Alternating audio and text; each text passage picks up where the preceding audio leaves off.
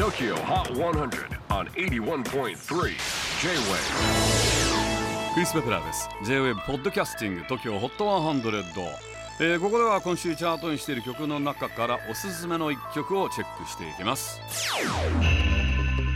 今日ピックアップするのは71位に初登場菅氏顔さよならサンセット。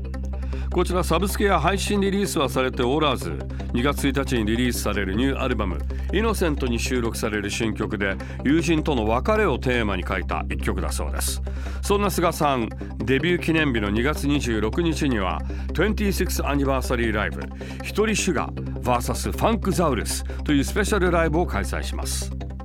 さあ一体どんなライブになるんでしょうか？ね2月26日で26年目のアニバーサリーということですもんね。チェキホ今週71位初登場。菅氏顔さよならサンセット。J-WAVE PODCASTING TOKYO HOT 100